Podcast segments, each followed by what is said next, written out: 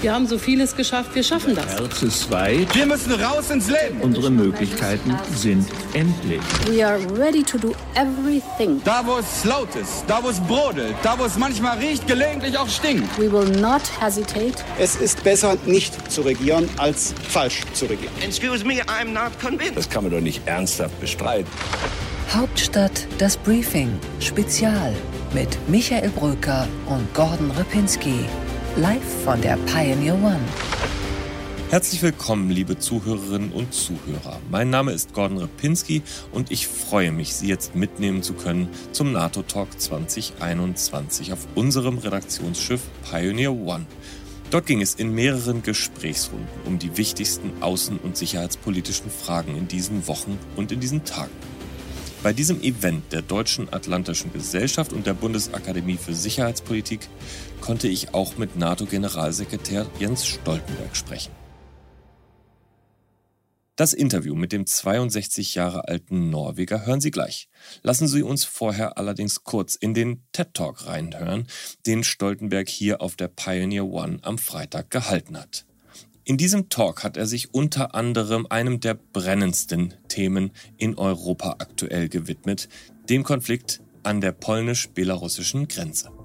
What we see is that the Lukashenko regime is using vulnerable people as a tool to put pressure on other countries.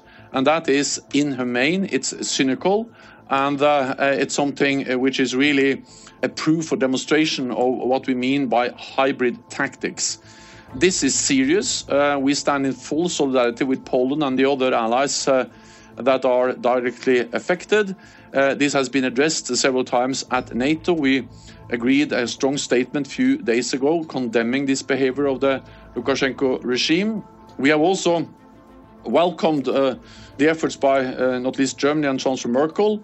And uh, I think it's important that uh, we also send a clear uh, message that NATO allies and Poland and the others will not be coerced into change, uh, changing their behavior.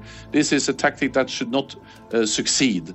The situation is serious, but we have seen a few steps in the right direction. We have seen that, uh, uh, for instance, close NATO partners as Iraq are now helping and uh, cooperating, partly to help to uh, stop the, the, flights that are bringing people out of Iraq and, uh, and to the border of uh, Belarus and, and Poland. And we also seen some of uh, those uh, people who went to Belarus actually returning. So it remains a serious and difficult situation, but uh, I think uh, we need to work together to uh, try to uh, find a political solution, also working with, with partners. Die Migrationskrise an der belarussisch-polnischen Grenze ist also nicht nur eine europäische Frage, sondern es ist ein Sicherheitsthema für das westliche Verteidigungsbündnis. Doch in Osteuropa gibt es aktuell mehr als diese eine Krise. Das machte Jens Stoltenberg bei dem Besuch auf der Pioneer One noch einmal klar. In der Ukraine wächst die Angst vor einer weiteren russischen Invasion. Die Militärbewegungen an der Grenze nehmen bedenkliche Formen an. Und dazu hat Jens Stoltenberg das Folgende gesagt. When it comes to Ukraine, what we see is once again a significant Russian military buildup. We see an unusual concentration of forces. Uh, we see them close to Ukraine's borders, but we also see them in Crimea, occupied uh, Ukrainian territory. Therefore, we call on Russia uh, to be transparent on their uh, uh, on what they do. We call on Russia to de-escalate, to prevent uh, escalation, and to reduce tensions. This is actually part of a pattern we have seen over several years, especially since 2014 what we have seen is a significant Russian military buildup. Uh, and we've also seen that Russia has not only the capabilities but also the will to use force against neighbors. Als wären die Krisen in Europa nicht schon herausfordernd genug für das Verteidigungsbündnis, muss es parallel auch noch in den fernen Osten schauen. China strebt nach mehr Macht, nicht nur in der Wirtschaft, sondern eben auch in der Sicherheitspolitik. Und wie man mit China in dieser neuen Zeit umgehen sollte als NATO Darauf hat jetzt Stoltenberg auf der Pioneer One auch Antworten gefunden. We need to work with China. And of course, the rise of China has also had uh, enormous positive consequences for the global economy.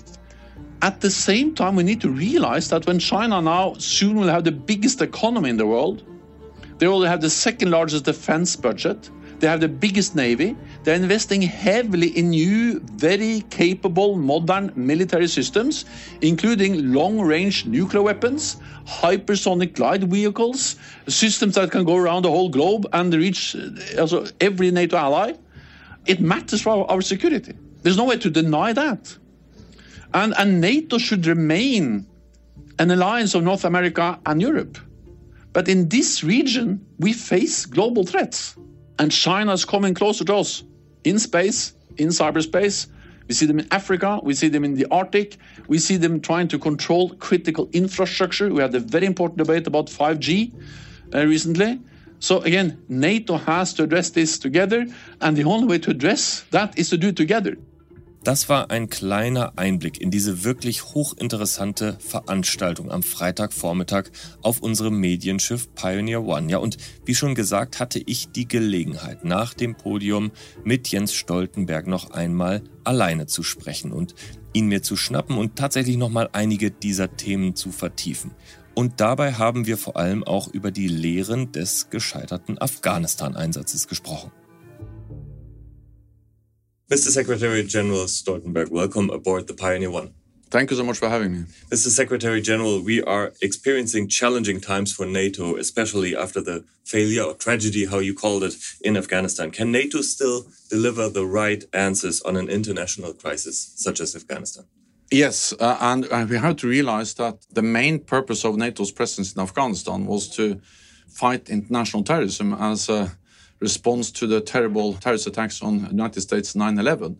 And that we achieved. For 20 years, we have prevented any terrorist attack being organized from Afghanistan, and uh, we have degraded Al Qaeda. Then, of course, it was a tragedy to see the return of Taliban to uh, Kabul, and that was heartbreaking for all those who have supported Afghanistan for so many years. But we need to realize that it was a the main task of fighting terrorism. We have made important achievements. But on the broader task, that was actually a task of the whole international community to build a stable Afghanistan. There has been big disappointments. Still, you mentioned summer, the international troops withdrew from Afghanistan and they left in chaos. For you personally, were these the most difficult moments in office? It was difficult because uh, it was hard to see the, the loss of life uh, and uh, the return of, of Taliban. Uh, then again, what we saw was that when we started the evacuation, uh, and NATO played an important part in that, in coordinating the efforts on the airport. NATO allies, the United States, United Kingdom, but also Germany and other allies, uh, were able to get 120,000 people out uh, within a few days. And that's a huge undertaking uh, and demonstrates also the capabilities of NATO allies to act together. You started a uh, lessons learned process afterwards. What would be your takeaway from the crisis? So, how would NATO react if a similar crisis occurs? I think that one of the things we need to realize is that we started with a very narrow and clear defined uh, goal of fighting terrorism, and there we have achieved a lot.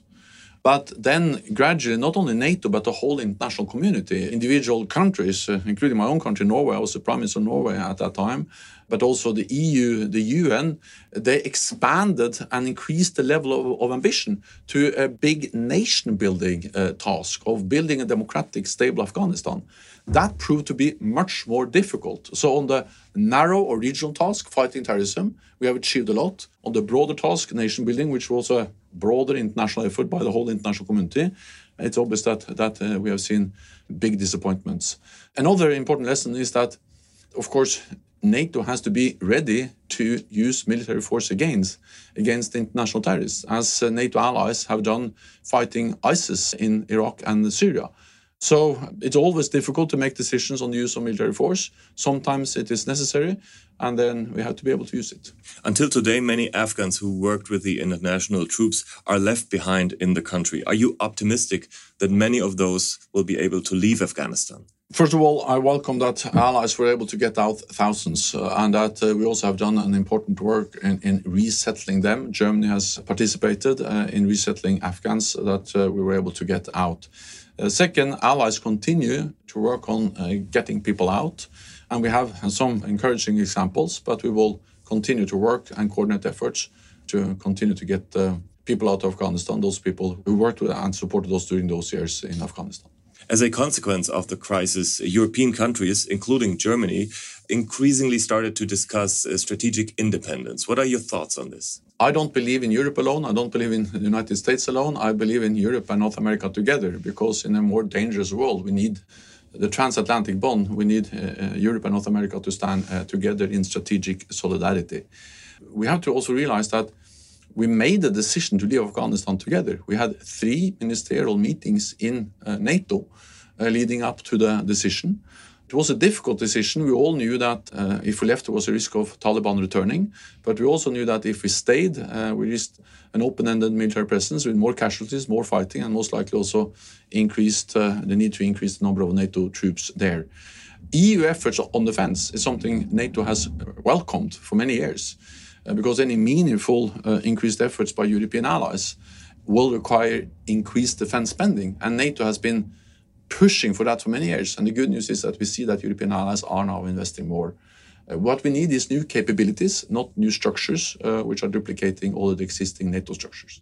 Let's talk about the European challenges for a few minutes. Europe is currently facing new challenges on its eastern borders. What can NATO do to address the new migration crisis on the Polish uh, Belarusian border? So we stand in solidarity with Poland. Uh, we have clearly condemned the behavior of the Lukashenko regime uh, using vulnerable people as a tool to put pressure on neighbors uh, like uh, Poland.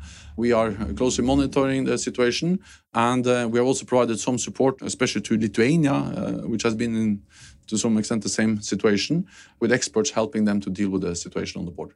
And a possibly even more challenging situation are the new military movements of uh, Russian troops towards Ukraine. What can be NATO's response here? First of all, what we see is a significant uh, Russian military buildup with unusual concentration of forces near Ukraine's uh, borders call on Russia to be transparent and uh, to de escalate and to reduce uh, tensions. What NATO allies do is partly to monitor very closely the developments. That is important just to see and, and, and, be vigilant and, and monitor what is going on. Second, we provide support to Ukraine uh, with capacity building. Uh, NATO allies provide training, some equipment. So, so they, we provide political and practical support to Ukraine. And thirdly, to uh, uh prevent any misunderstanding, miscalculation about NATO's readiness to protect all NATO allies. We have increased our presence in the eastern part of the line since 2014 when Russia illegally annexed uh, Crimea. So we see the increased number of Russian troops. What we know is that Russia has been willing to use these kind of troops before to invade other countries, occupy territory, as they did uh, in Ukraine in 2014, and also we have seen in Georgia. As a result of uh, increasing number of crises, NATO has pushed Germany to try to invest more into defense, but we're still far away from the 2% goal. What do you think? I think that Germany has really turned a corner because uh, Germany, as most other European allies, reduced defense spending after the end of the Cold War. And I understand that because it's always nicer or easier in a way to spend money on infrastructure, health, uh, education. I've done that myself as a Norwegian politician. But when we decrease defense spending when tensions are going down, we have to be able to increase defense spending when tensions are going up, as they do now. And I welcome that uh, more and more allies meet the 2% guideline. And I welcome that Germany has significantly increased, not because we need, as a, because 2% is a goal in itself. It, that is only a mean or a way, a tool to reach the capability targets, to deliver the capabilities, the, the readiness of our forces, the planes, the ships that we need to have a credible defense. However, Germany is in transition, and the new government formed by Social Democrats, Greens, and FDP will most likely spend rather less on defense.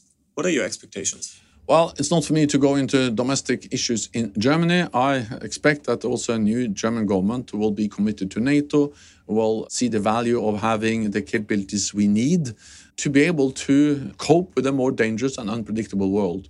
Strong deterrence is the best way to prevent conflict, and uh, NATO has successfully secured peace for more than 70 years. And uh, I count on Germany to be part of that also in the future. We are about to stop with this boat in front of the Chancellery. You are about to meet Chancellor Merkel, possibly for the last time when she's in office. What's your message towards Angela Merkel? My message is to thank her for uh, what she has done for uh, the transatlantic bond for Europe and North America. And I had the privilege of working with her actually since uh, I became prime minister for my second time in 2005, and she became chancellor of Germany. We worked together on the financial crisis, on climate change, on many other issues, and now we have worked together in my capacity as Secretary General NATO, and, and she uh, continued as, uh, as Chancellor. And she has proven to be a very strong leader, a dedicated uh, leader that is always uh, seeking find solutions. And I will thank her for everything she has done for, for Europe and for North America and Europe and North America standing together. Do you have a particular memory with her that you want to share with us? Uh, now I remember she came to Oslo and we inaugurated a new opera house in Oslo, and that uh, that demonstrates also a, a side of, of Merkel, which perhaps is not so well known, at least not in Norway or outside Germany. It's her interest for culture and for opera, and we had a lovely evening there, inaugurating the new opera house in Oslo. Mr. Secretary General, thank you very much. Hope to see you again aboard the Pioneer One. Thank you so much for having me. Vielen Dank, liebe Zuhörerinnen und Zuhörer, für Ihre Aufmerksamkeit. Es war ein spannender Tag für uns und ich hoffe, es war auch spannend für Sie. Wir lesen und hören uns in der kommenden Woche wieder ab Montagmorgen Hauptstadt das Briefing der Newsletter und am Freitag dann mit Hauptstadt das Briefing der Podcast. Auf Wiederhören, Ihr Gordon Ripinski.